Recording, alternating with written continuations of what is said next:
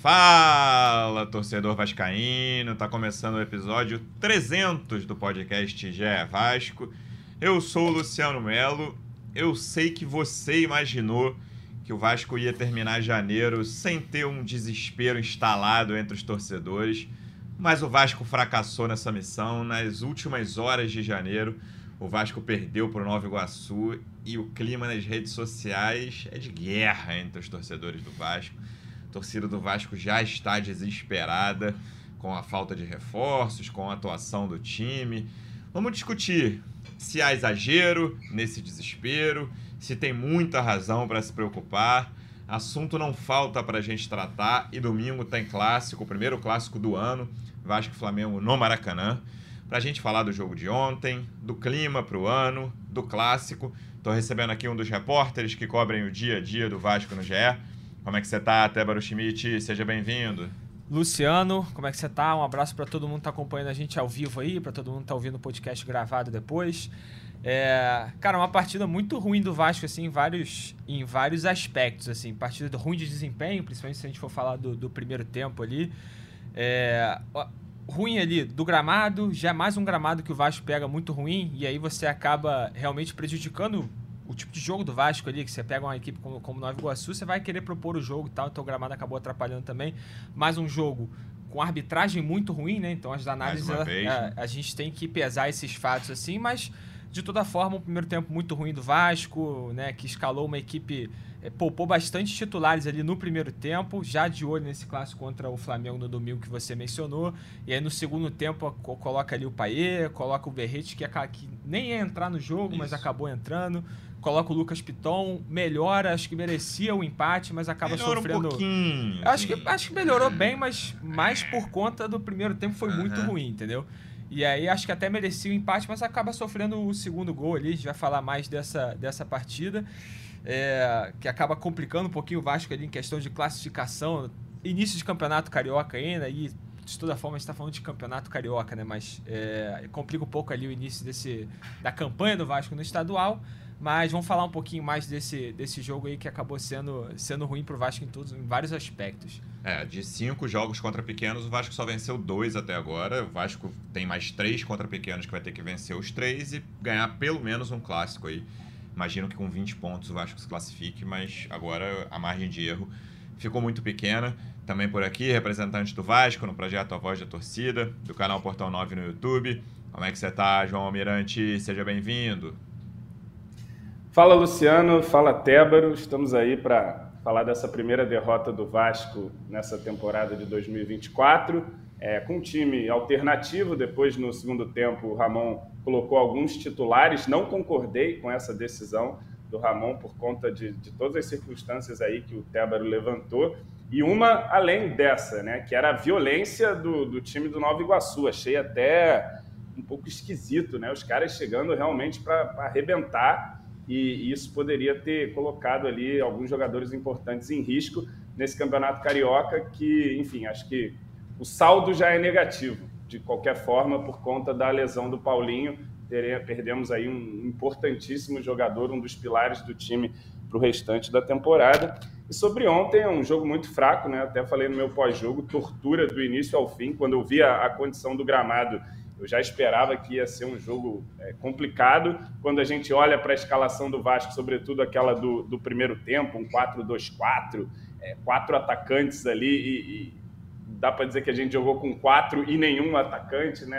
Até tiro o Ryan um pouquinho dessa, dessa conta, porque é garoto, mas o time não funcionou. Depois, no segundo, melhor, até porque não tinha como piorar, mas não o suficiente para ameaçar de fato o gol do Nova Iguaçu e a gente ainda toma um gol ali no, no finalzinho. Uma linda tabela, né? Uma tabela que, por exemplo, o Vasco não conseguiu fazer em nenhum momento, nem com alguns dos seus titulares. Você falou em preocupação, em desespero. É, acho que os mais exaltados já estão no desespero, mas acho que todos nós estamos é, preocupados. Né? A gente vai para esse primeiro clássico do Campeonato Carioca. É, ainda muito incompleto. Né? O Vasco não resolveu ainda lacunas que a gente apontava desde o ano passado. E quais são essas lacunas? Ali um primeiro volante de mais confiança, chegou aí Galdamés e Esforça, a gente não sabe qual é o impacto que esses jogadores é, poderão causar. Eu acho que nesse momento eles causam mais desconfiança uhum. do que transmitem segurança para nós. E nas pontas, né, tem a estreia do Adson para acontecer. Pode ser que, é, acredito, pelo andar da carruagem, que estão contando com o Adson como titular. Só que no outro lado, ali na, na esquerda, David e, e, todas as outras opções de ponta é, também são muito preocupantes. Né? Rossi, Serginho, é, não podem ser opções prioritárias né, para o Vasco num, numa eventualidade, ah, machuca um titular, então agora vamos de Rossi ou vamos de Serginho. Enfim, ainda falta muita peça para o setor ofensivo, né? pelo menos umas duas peças de qualidade que cheguem para jogar e não chegaram até agora, então está todo mundo preocupado. Acho que tem razão para isso. Já estamos aí entrando no mês de fevereiro e as lacunas seguem em aberto, com o Vasco já tendo gastado uma boa grana aí nesse mercado sem resolver essas lacunas. Então, eu acho que se justifica, sim, é, a preocupação da galera. Ainda há tempo, é claro que esse tempo está correndo, eu espero muito que nesse mês de fevereiro é, a gente tenha algumas respostas para essas lacunas. É, o Ramon cobrou, o Emiliano cobrou, o Medel cobrou, a torcida cobra é, todos os dias aí da, da, maneira que pode nas redes sociais e até no, no estádio, com vaias, enfim, com reclamações mas até o momento é, não temos respostas para essas nossas demandas. Vamos ver agora, sim, em fevereiro, e com essa derrota e com esses resultados é, não agradando, se as coisas ficam mais urgentes e os trâmites se aceleram um pouquinho para que a gente complete esse elenco minimamente para iniciar a temporada. Né? Eu sempre bato nessa tecla do tempo, há tempo, mas esse tempo está passando e conforme os resultados não aparecem, a pressão já vai aumentando. Você pode crer que já entramos pressionados nesse clássico de domingo e, e se não vier um bom resultado, as coisas tendem ainda a esquentar mais. Então é, é preciso se mexer o quanto antes. O mercado do Vasco termina o brasileiro na necessidade, acho que era quase unânime, a gente falou aqui nesse podcast, né? o Vasco precisava de três titulares ao fim do brasileiro: um zagueiro, um volante e um ponta. A questão é que, com o que aconteceu desde então, o Vasco precisa de cinco, né, contando ali, que são a lesão do Paulinho e a venda do PEC. O Vasco perde dois titulares. E o mercado do Vasco até agora, você vê um titular claro, que é o João Vitor. Dá para dizer que Adson e Esforça são titulares também? Vamos ver como é que são os dois, mas no planejamento do Vasco, aí você vai discutir se são os, dois, os jogadores que deveriam chegar para o time titular. No planejamento do Vasco, tá claro que esses dois chegam para serem titulares, o Esforço e o Adson. E faltam dois, cara. Infelizmente, até segunda faltava um só. Faltava um ponta. Infelizmente, perdeu o Paulinho até setembro. Hoje falta um titular no meio de campo. É muito difícil repor, é muito difícil jogador que tem a dinâmica do Paulinho, próprio, no próprio elenco você olha e não vê outro. Tinha o Marlon, mas que também nunca conseguiu se firmar no time titular do Vasco. Hoje você precisa de um jogador no meio que tenha dinâmica, porque o restante do elenco do Vasco no meio de campo é um elenco ou lento ou pouco dinâmico, que eu sei que são quase sinônimos, mas não necessariamente. Pouco intenso, esse é o elenco de meio campo do Vasco hoje. O Vasco, infelizmente, desde segunda-feira, precisa sim buscar mais um titular. E é menos ruim que isso tenha acontecido. É péssimo que isso tenha acontecido, tá? Mas é menos ruim que tenha acontecido no último, na última semana de janeiro. Seria pior se fosse dia 10 de março, logo depois que fecha a janela, que fecha dia 7. Então o Vasco tem 40 dias aí, desde o dia da lesão do Paulinho até o fim da janela, para tentar encontrar um substituto, que é muito difícil, não sabemos qual é o orçamento. Mas lembrando que o Vasco fez duas vendas importantes nessa janela. O João falou que o Vasco já gastou um dinheiro, correto. Já gastou um dinheiro nessa janela. O Vasco fez duas vendas importantes. O Marlon, que nem titular era, e o Peck, que era titular absoluto do ataque. Não é porque falta dinheiro, ou, ou, parou de entrar dinheiro. Claro que o, que o Vasco tem milhões de dívidas, milhões literalmente, em, de dívidas de muitos milhões. E tem muita coisa para ser paga, tem que fazer investimento em infraestrutura, mas tem, teve um, um aporte que entrou em setembro não tá para dizer hoje, em janeiro, agora estamos começando fevereiro de 2024, que ah, não tem dinheiro para contratar. Claro, existe um limite, não é que o Vasco vai gastar 10 milhões de euros no jogador. Por exemplo, o Luciano Rodrigues se tornou impossível pelo preço que o, que o Liverpool passou a pedir. Eu fico zero, nossa, abismado, eu acho um absurdo o Vasco não contratar o Luciano Rodrigues. Ele ficou muito caro para o que o Vasco faz no mercado hoje. O Vasco faz no mercado hoje, pode fazer melhor do que fazia há dois anos, porque o Vasco tem alguma capacidade financeira, mas ainda distante dos clubes mais ricos do Brasil, principalmente Flamengo e Palmeiras, que estão num degrau só deles ali né, nessa questão financeira. Hoje, Tébaro, como você imagina essa atuação nesses últimos 40 dias? A pergunta é, de, na janela que eu digo, você acredita que os maus resultados no início do Carioca podem mudar planos em relação à quantidade ou ao nível de reforços, ou isso vai ficar inalterado até dia 7 de março? Luciano, é, é difícil dizer, cara. É, é, um, é um palpite, assim. Eu não vejo o resultado do, do, Campeonato Carioca, a derrota do Nova Iguaçu, mudando a cabeça dos uhum. executivos da 777, por exemplo. Falar, pô, não, calma, a gente precisa de um meio de campo. Não vejo isso acontecendo. Tô dizendo que não vai contratar um substituto Paulinho, não é isso. Uhum. Mas eu realmente não vejo os caras se mexendo assim, achando absurdo uma derrota e a gente tem que, tem que mudar isso. Quando o Paulinho sofre, sofre essa lesão, e aí, né, abrindo um parêntese que realmente é um tremendo azar, assim, acho que se você, de todos os jogadores do elenco do Vasco, do time titular, assim, acho que o Paulinho realmente, você perdeu o Paulinho no momento desse é um, é, é, é, sente uma falta danada, porque é um jogador que tem umas características assim difíceis de serem encontradas. Você falou que vai ser difícil repor, vai ser muito difícil mesmo. Paulinho, quando chega no passado, encaixa como uma luva ali, aí depois dá até uma titubeada ali, é, né, mais para a reta final do campeonato, mas faz o gol do, do, na partida contra o Bragantino, garante a, a, garante a permanência. Então, um jogador muito importante, você perde ele, realmente abre-se uma lacuna muito grande no elenco. E aí, quando o Vasco perde o, o Paulinho, o discurso lá de que não, calma aí, a gente vai ver, a gente não tem tanta pressa assim para ver se, se a gente vai repor, vamos ver se a gente consegue. Tem que estar tá chegando esforço, está chegando o Galdamés, vamos ver se os jogadores podem ajudar. Mas, assim, o que a gente sabe é que o Vasco de fato está assim de olho no, no mercado. Como você bem lembrou, acabou de entrar essa, essa injeção de verba com as vendas do Gabriel Peck e do Marlon Gomes. O Gabriel Peck por 10 milhões de dólares, o Marlon Gomes por 12 milhões de euros. Então, é, e também não é um dinheiro que, que entra assim, é parcelado, tem a, né, as questões lá à vista, enfim, mas de qualquer maneira entra uma injeção de dinheiro agora e também não é todo o dinheiro que vai ser reinvestido em contratações, é sempre bom abrir esse parênteses, mas é um dinheiro que o Vasco recebe, é um dinheiro a mais e o Vasco é, pode usar sim parte desse dinheiro para repor esse para repor essa grande perda que foi a perda do Paulinho e não só ele, ainda tem as lacunas ali na, no, no, meio de campo. É, se bem que o esforço e o Galdamés, acho que eles já, eles já preenchem bem essa lacuna, mas tem que ver como é que eles vão chegar, se eles vão chegar a 100%. É, também não vão chegar agora, o esforço tem que terminar o, o torneio pré-olímpico uhum. lá, o Galdamés a gente ainda não sabe quando que ele vai chegar. Mas o Vasco sim tem essas, tem essas lacunas, tem 40 dias aí para ver o que, que vai fazer, se consegue repor esse meio de campo, se vai trazer mais algum jogador.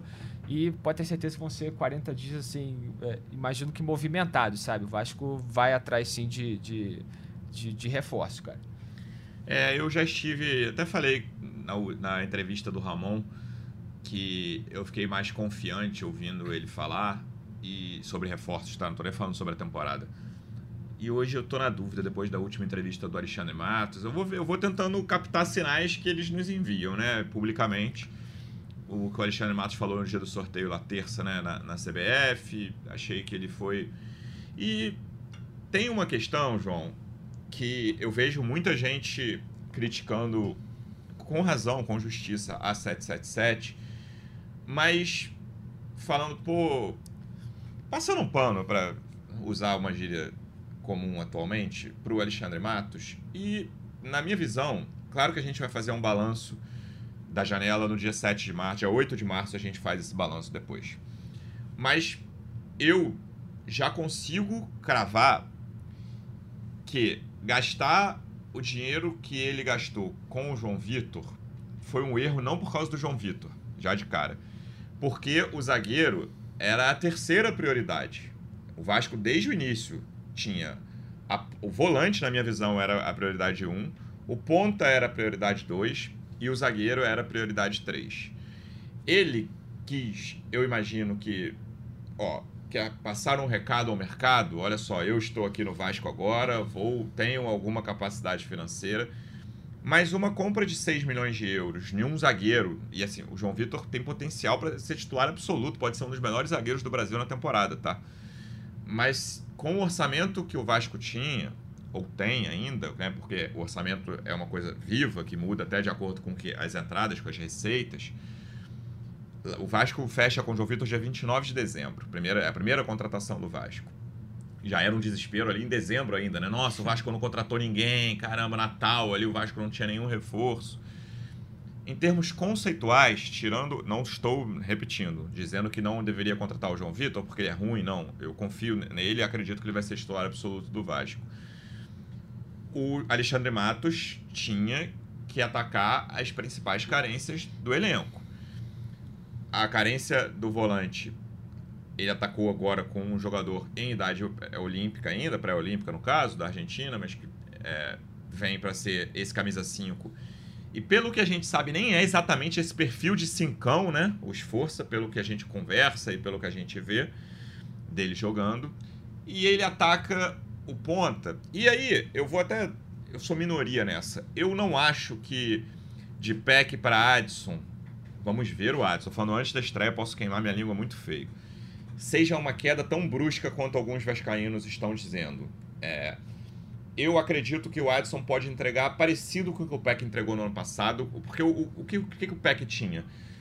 Ele era um cara que a qualquer momento, Vasco muito fechado, ele a bola ia nele, cara, e ele conseguia sair. E o Adson tem essa característica. E o Peck errava muito dentro da área, ele melhorou isso, né, na reta final, ali, os últimos último semestre dele com a O Peck foi crucificado, apesar da é. boa temporada dele, crucificado em vários momentos. Ele, ele melhorou muito. Vários mesmo. É, assim, era uma coisa, eu lembro da gente comentar aqui na, naquele Vasco Fluminense que ele fez dois gols, quando tem aquela falha ali entre André e Guga, que ele sai na frente do Fábio é aquele segundinho que você fica pensando como é que o Peck vai errar esse gol, né? Vai chutar em cima do goleiro, que era um pouco o que teve no, no Botafogo e Vasco no primeiro turno com o Alex Teixeira, que o Adrielson entregou a bola para o Alex Teixeira, derrota do Vasco 2 a 0 no Newton Santos. Foi mais um, foi, acho que foram dois segundos em vez de um, que você ficava imaginando como é que o Alex vai perder esse gol. Ele chutou em cima do Lucas Perry. Foi, nem foi uma defesa de grande mérito do Lucas Perry, não. Ele chutou em cima. O Peck não, minha... e nesse jogo, Luciano, ele veio do banco. Isso. Porque o Rossi estava na posição de titular é. e com o apoio da massa. Vai, Rossi! É isso aí, tem isso. que ser o Rossi mesmo. Exatamente. O Peck, eu acho que esse jogo contra o Fluminense vira um pouco a chave dele ali, né? Que foi início de, de segundo turno, 23 se eu não me engano, rodada. E ele faz um ótimos 15 rodadas. Mesmo no início, ele, ele era. Eu achei que o Barbieri viajou de, de tirá-lo do time né, em certo momento ali porque ele era o cara de escape. No, no, nesse elenco do Vasco, ele era o único cara de escape. Mas eu não acho que seja uma, tudo isso para dizer que eu não acho que vai ser uma queda brusca e posso queimar minha língua, o Adson não render nada, ser barrado. Pode acontecer. Mas a, essa reposição do PEC é uma que não me preocupa tanto. A questão é, o Vasco precisava, e o, o João, lembra dessa frase do João, o Vasco precisa de um ponta melhor do que o PEC. Isso com, quando o PEC estava no elenco. E esse ponta não chegou ainda, cara. O Vasco precisa de um ponta melhor do que o Adson. Porque eu acho o Adson e o Peck em níveis parecidos. Hoje o Peck tá um degrau acima, mas eu acho que é um degrau pequenininho, tá? E que o Adson tem projeção para tentar alcançar. O Vasco precisa de um ponta melhor do que esses dois. E o Vasco precisa, hoje, de um meio-campista. Sim, é, eu concordo com isso. Acho que. Eu, eu acho, já disse aqui em outros episódios, que creio que o Adson está realmente numa prateleira acima do, dos demais pontas. É, mas agora, por exemplo, na ponta esquerda, no eventual esquema você pode ter o Paier por ali, beleza?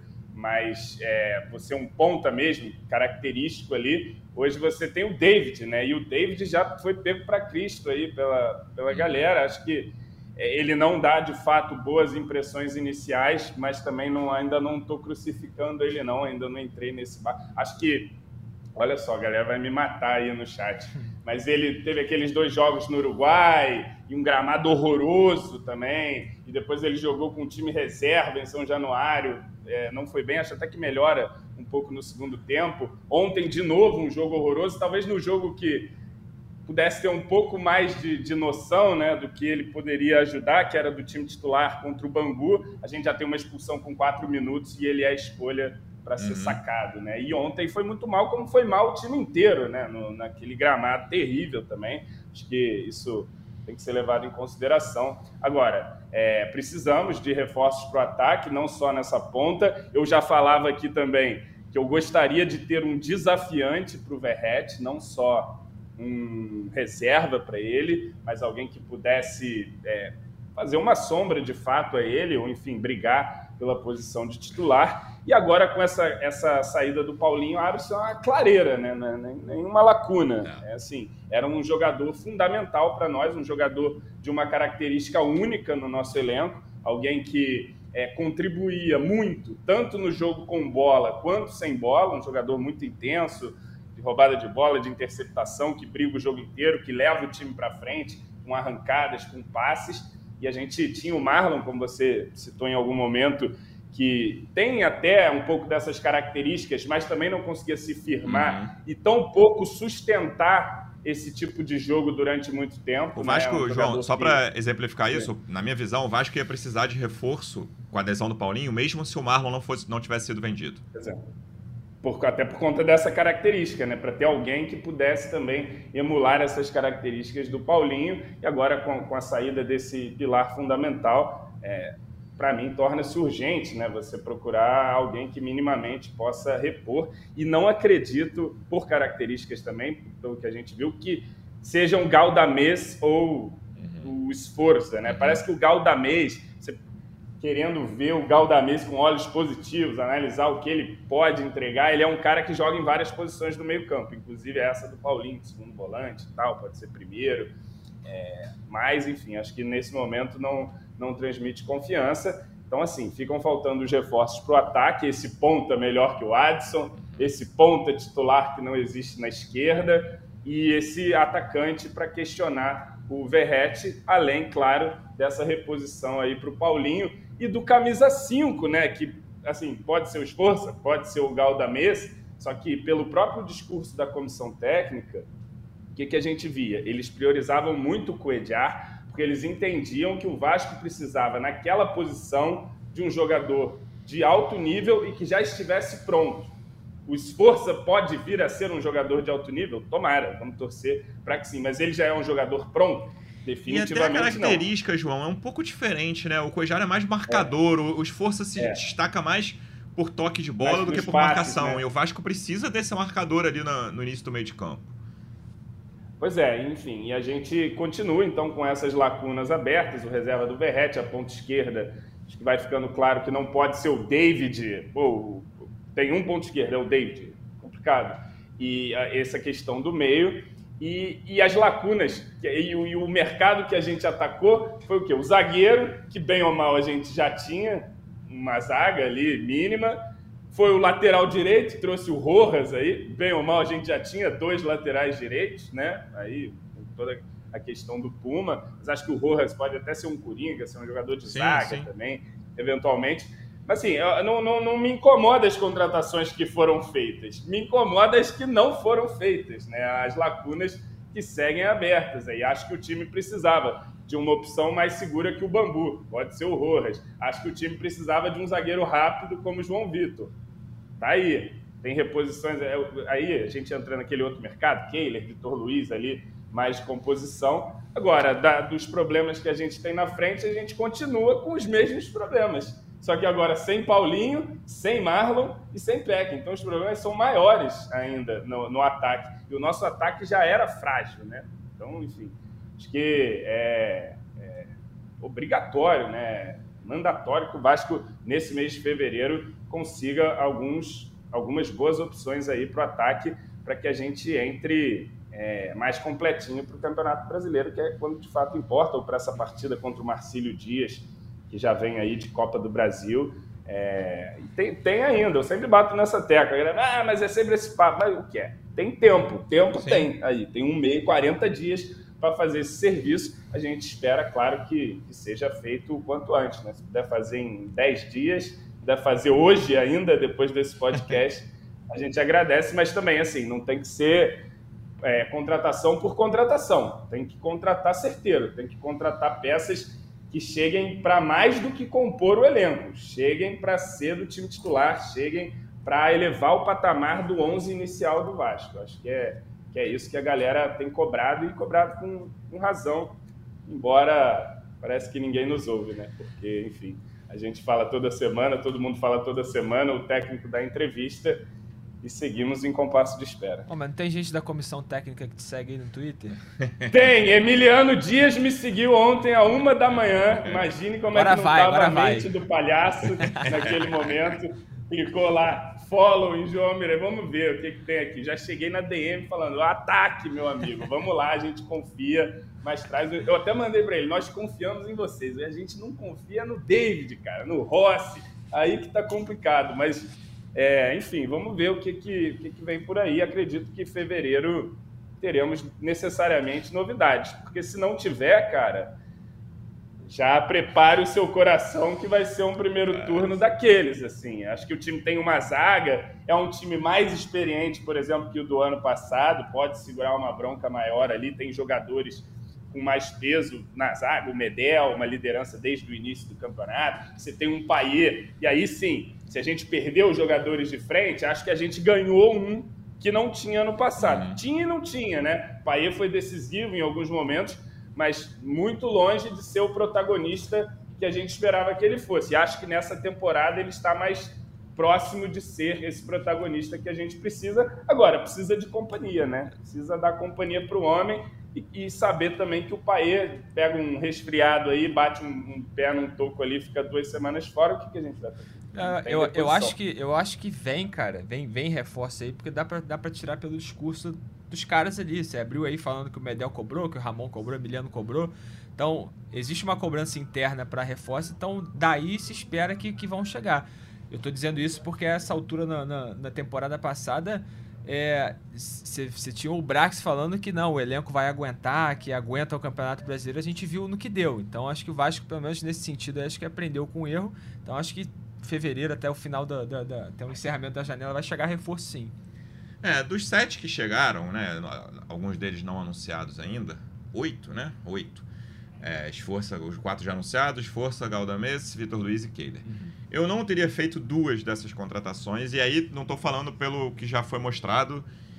Uma é a do David, eu lembro que ele foi anunciado muito, ou acertado muito perto do Rojas. E o Rojas despertou tanta polêmica quanto. E eu falei aqui que eu gostei da contratação do Rojas e não gostei da contratação do David. E o segundo é o Galdamés, que ainda não estreou. Eu não gosto conceitualmente dessa questão, não nem foi anunciado ainda, né? De trazer um jogador encostado no Genoa, encostado num time de segunda metade da Série A, pouco entra em campo, não é nem questão de ser banco. Eu, conceitualmente, o, o pode ser o melhor jogador do Vasco no ano, acho difícil, mas pode acontecer. Eu, conceitualmente, não gosto desses dois reforços.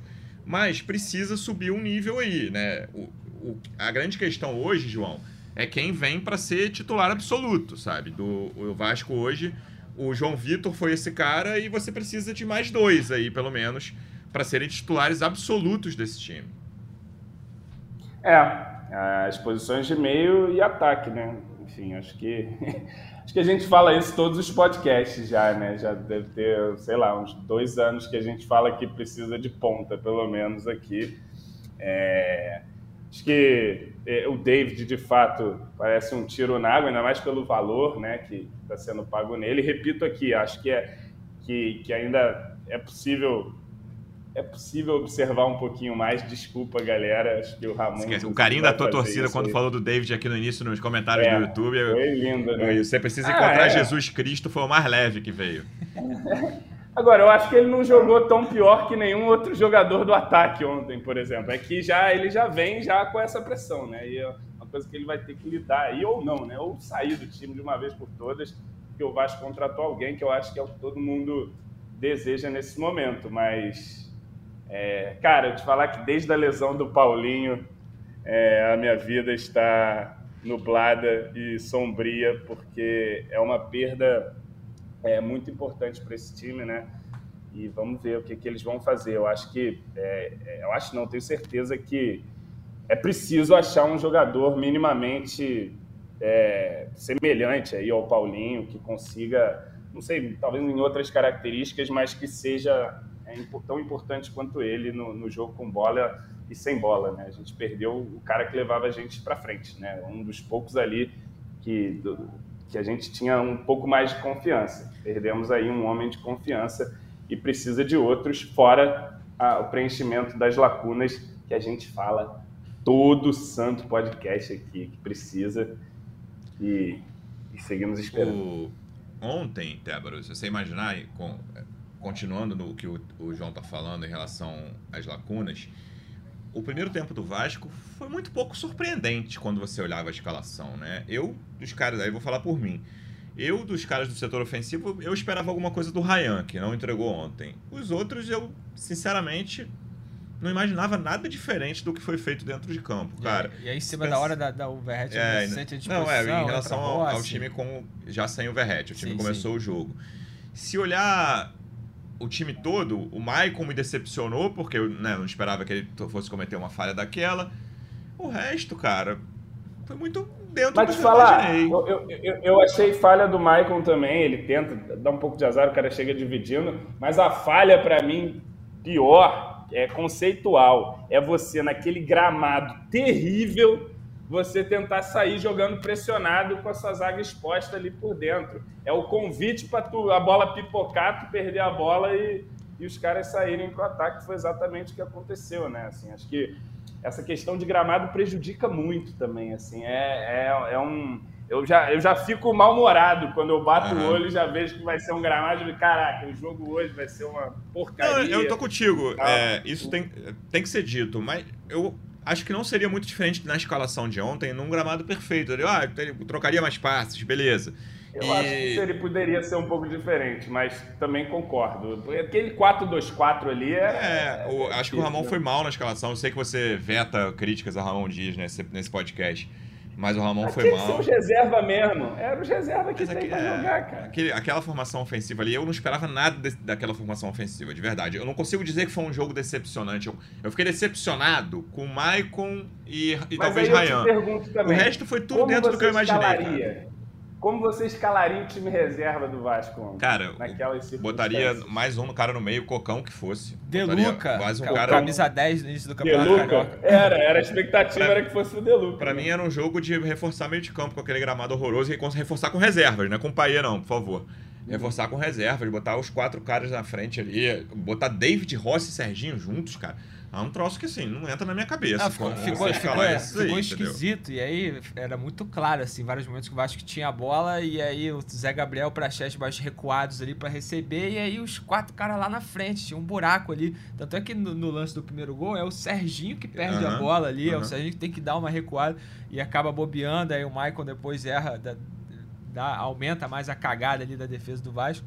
É, mas, cara, tinha realmente um, um, buraco ali, eu concordo contigo. Bota que o Cocão que fosse, o, o Deluca, realmente eu, eu não consegui entender, assim, esse, essa ideia inicial do, do Ramon, assim. É, pra mim tempo. era a ideia de fazer um jogo direto, né? Tentar jogar nas pontas. Jogar lá na frente. Verrete, Verrete David dentro da área, cruzar uma bola ali e, e alguém botar o pé, né? Enfim, até porque o gramado para construção estava difícil. Muito embora o Nova Iguaçu é. tenha construído uma jogada, foi aos 45 minutos, foi a única da partida inteira.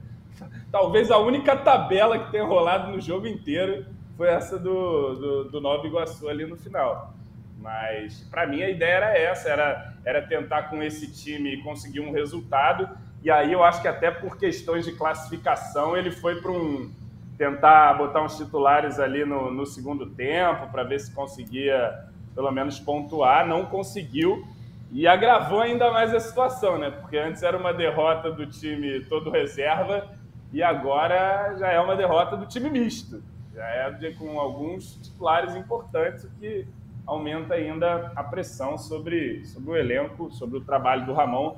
Já as críticas já começam a ficar mais ácidas em relação a Ramon Dias nas redes sociais e é assim que, que funciona. O Vasco, quando perde do Nova Iguaçu, vai ter, claro, corneta e não tem como ser diferente.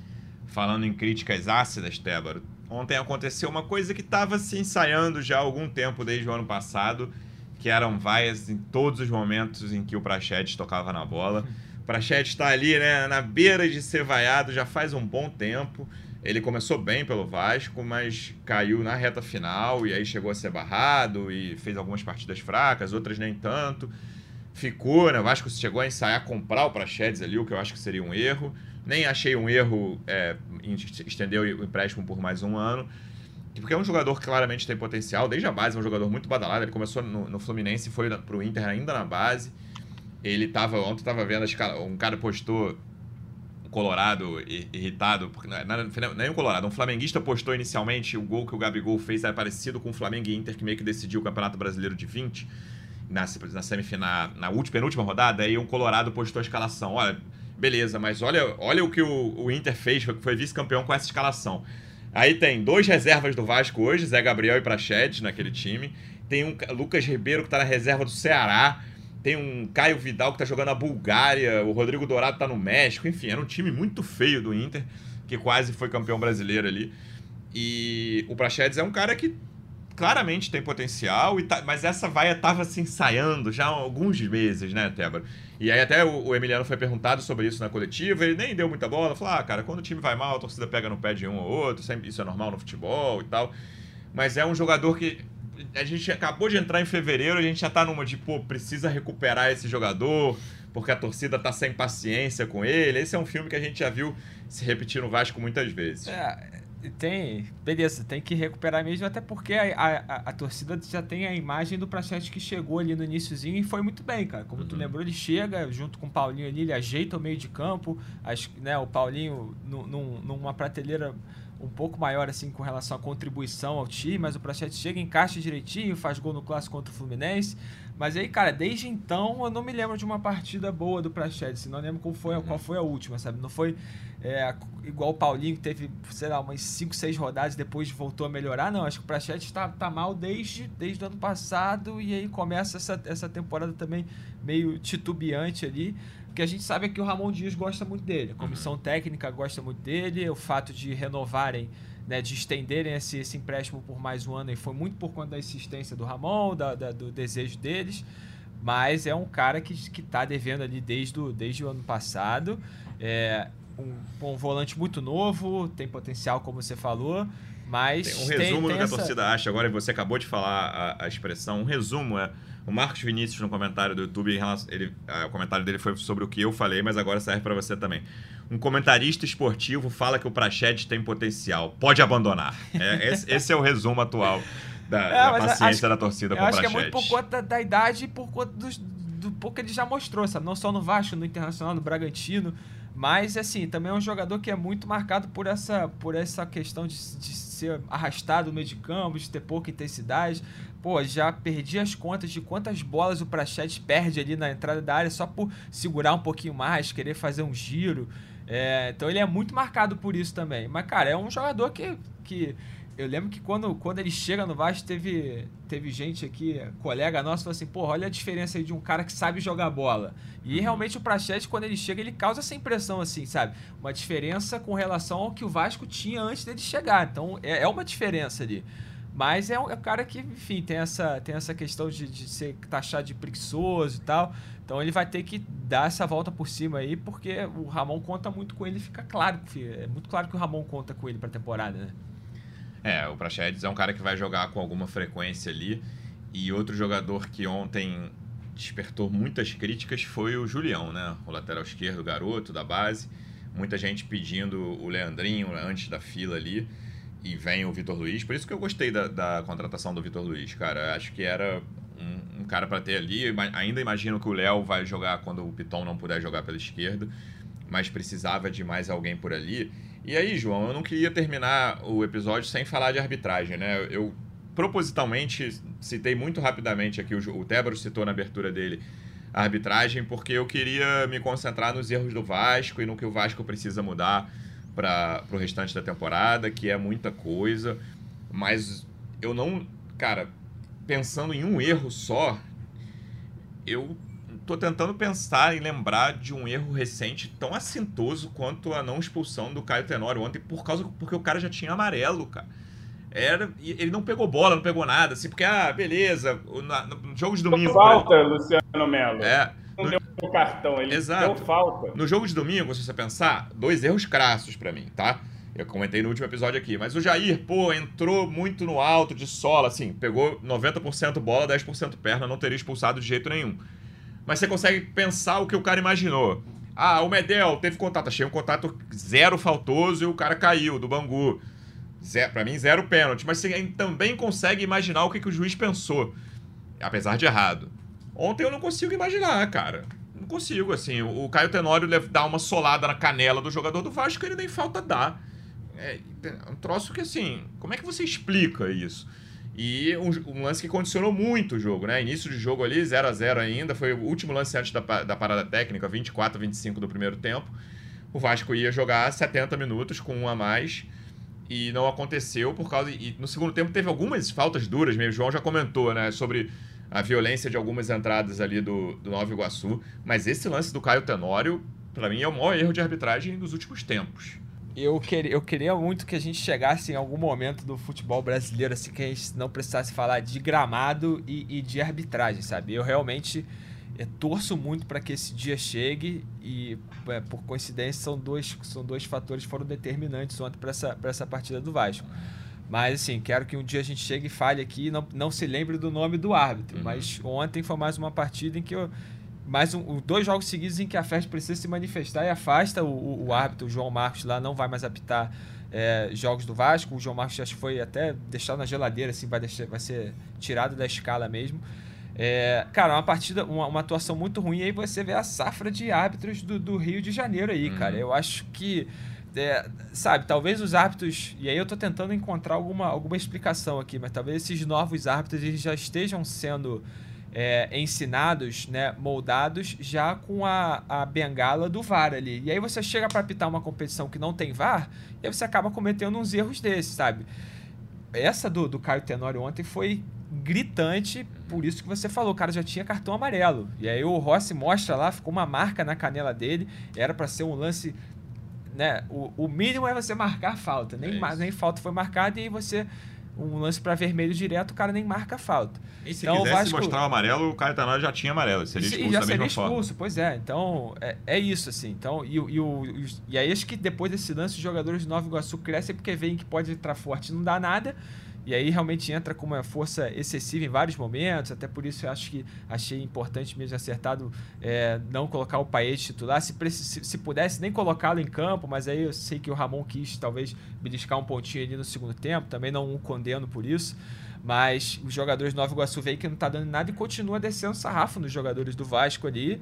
E, cara, assim, lamentável mesmo. Lamentável a atuação do, do árbitro. E não é só ele, cara. É a, é a, escola de arbitragem. E a gente também não tá falando só de, de Ferge, sabe? A gente vê a arbitragem passando por uma crise no futebol brasileiro já há muito tempo. É difícil encontrar uma solução para isso. Mas, enfim, todo podcast, toda semana, a gente imagina que por muito mais tempo ainda vai vir aqui falar de arbitragem. João, nos escuta? Escuto. Boa. Estou, estou me movendo agora? Sim. Não? Olha só, pra gente, pra gente fechar aqui, que era a sua escalação para Vasco e Flamengo no domingo. Fazia tempo que eu não te perguntava isso. 1 a 11. Olha lá, hein? Vão me crucificar agora, hein? Manda. Mas vamos lá. Eu acho que eu acho e eu acho que o Ramon vai com isso, mas que ele vai usar os três zagueiros nesse jogo. Também acho. Ele vai com Jardim, João Vitor, Medel e Léo, é, Piton Aí não sei se ele vai usar o Rojas, para mim seria um erro usar o Rojas de ala, vai de PH mesmo, mas acho que pode pintar o Rojas. Meio campo, Zé Gabriel, Jair e Paier, na frente, Verrete e quem? E, e, é. quem? DVD, meu amigo. O zagueiro baterá no muro no clássico pela primeira vez. Me desculpa, rapaziada. Mas, assim, eu acho que é o que vai acontecer também. Não estou nem dando a minha escalação, não. Estou dando o que eu acho que vai acontecer nesse jogo de domingo, dando um spoiler aí para a galera. Não briguem comigo, briguem. Aliás, não briguem com o Ramon Dias também, não briguem com ninguém. Vamos ao Maracanã e, e tentar dar uma resposta depois desse jogo muito ruim. Num jogo em que agora, acredito eu, a gente vai ter uma motivação a mais, né? Porque esses joguinhos de carioca é, você vê ainda sobre a questão de arbitragem ontem. O, o Nova Iguaçu está jogando a vida dele ali. Os caras estão indo para arrebentar, para dar carrinho, para cair de cabeça no chão. Não é o caso do Vasco nesse jogo e nem deveria ser. Entrar em dividida ali. Você vê que o, o Paulinho, se ele deixa aquela bola para o jogador do Bangu ali, ele está com seu joelho intacto até agora jogando aí o restante da temporada. Então, assim, são jogos perigosos. Agora, no clássico tem uma motivação a mais, de parte a parte. Eu acho que fisicamente também as equipes estão num, num patamar parecido, né? Sim, sim. Os times grandes começando a temporada e tal. Então, acho que vai ser um primeiro teste aí é, mais interessante para nós. Sei que está todo mundo revoltado, chateado e tal, não é para menos depois da derrota de ontem. Mas vamos lambendo as feridas hoje, amanhã e domingo, todo mundo no Maracanã para acompanhar esse clássico aí e, e ver se a gente vence e muda um pouquinho o astral. Eu acho que dá para quase gravar esses três zagueiros no, no, domingo. E aí eu tenho duas dúvidas principais, que é mais ou menos o que o João falou. A ala direita, se vai ser Paulo Henrique ou Rojas, eu meu, botaria dinheiro no Puma Rojas. não, Puma não? Não. Eu Tem acredito, um clássico, eu acredito né? que o Rojas vai ser titular. E esse companheiro do Verrete na frente, cara. Eu, esse eu tenho muita dúvida. Eu acho que se eu tivesse que botar dinheiro, eu botaria no Rossi, mas sem, sem muita convicção, por causa de movimentação. Tem Eu- que ver se o Rossi, aquela que ele teve na perna lá, vai. Ele tomou uma tesoura, É. né? Que, que o zagueiro ainda saiu comemorando, o juiz não deu falta, não deu nada. Tesoura e acabou. Mas é, as opções são Rossi, Serginho, David, ou botar dois caras mais altos, botar o Ryan junto com o Verrete. Acho difícil que ele faça isso. E o Adson provavelmente vai ser relacionado, né, Tébaro? Isso. E, mas eh, também duvido que o Ramon coloque o menino pra estrear já de titular contra o Flamengo depois de muito tempo sem jogar. É, eu tô, eu tô contigo, não sei qual, qual. Fico na dúvida ali. Cara, eu até acho que tá, talvez um puminho aí. Eu falei brincando, mas não sei, talvez. Ah, não. É, enfim, é, vamos deixar em aberto aí. Eu acho que E o, o- e o o Ramon, companheiro do quando ele quer atacar, quando ele quer atacar, ele vai de PH. Quando ele quer segurar mais, ele vai de Rojas. E E quando o Puma é nunca momento de mais. desespero, vem o Pumita. Pô. O Pumita é o ponta direita, praticamente. Justo. E aí, e aí quem que vai escalar ali do lado do, do lado do Berrete? É, realmente não, não sei, assim. Vamos ver se a gente consegue arrancar alguma coisa desses, desses treinos anteriores ao clássico ele, ele poderia, ele poderia talvez fazer Zé, veja bem, Zé, Jair e Praxedes e adiantar o Paê Pode ser também. e, e deixar o Paê mais livre. Só que aí é isso, né? Zé Gabriel, Jair e Praxedes no mesmo meio campo. É. Difícil, hein, cara? É um meio campo pesado, né? Campo lento. Mas é, mas é uma, Tem alterna alguém- é uma alternativa, é uma alternativa realmente. Uma E é- alternativa pro David não jogar, mas aí quem joga é o Praxedes. Aí a galera vai ter que decidir o que Mas, pô, tu falou, tu falou de motivação, é aí que, é aí que entra muito o, o papo do papai Ramon ali, e nisso ele realmente se destaca pra caramba. É um cara que dá muita importância aos clássicos desde a época de River Plate, tem vários episódios dele, dele em clássico lá, River e e Boca, a torcida do Boca odeia ele por, por, por obviedade, né, um ídolo do River Plate. Mas é um cara que no ano passado, por exemplo, venceu dois dos três clássicos, então tá com um retrospecto positivo e já, já deu o recado de que vai com, com força máxima pra cima do Flamengo ao poupar os E jogadores. teve boa atuação contra o Flamengo. Claro que partida. não vale nada, perdeu Foi, 1 foi, a ainda 0 teve mas isso. que é. fez um bom jogo. É, realmente, vai destacar, foi uma boa atuação. É, e aí já deu o recado que vai com força máxima pro, ao poupar os jogadores contra o Nova Iguaçu. Então pode ter certeza que o papai Ramon ali, o Emiliano, já com o português melhorzinho, vai dar o. vai saber motivar o- os jogadores e é realmente uma partida completamente diferente dessas, dessas primeiras partidas do Vasco no Campeonato Carioca, né?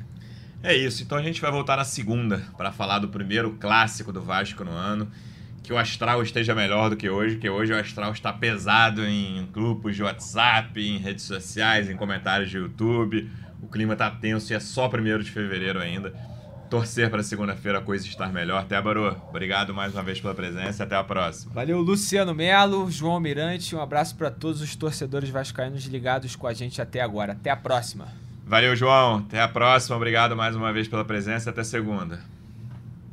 Valeu, Tébaro, valeu, Luciano. Domingo estarei lá no Maracanã e vamos ver o que que, que, que sai. É, vou confiante, como sempre, para o Maracanã. Depois a gente vê como é que sai, mas antes de entrar, vamos com confiança e talvez, quem sabe, né, não aconteça aí alguma novidade ainda ao longo dessa semana até lá, em termos de contratação. É, por enquanto, nem, nem especulações estão acontecendo, mas da última vez que a gente falou que não ia acontecer nada, o homem chegou com uns cinco bonecos aí. Vamos ver se agora, até domingo, ele faz alguma coisa aí e melhora, sobretudo, o nosso ataque. É isso. Torcedor Vascaíno, obrigado mais uma vez pela audiência. Até a próxima. Um abraço. Vai o Juninho na cobrança da falta. Gol!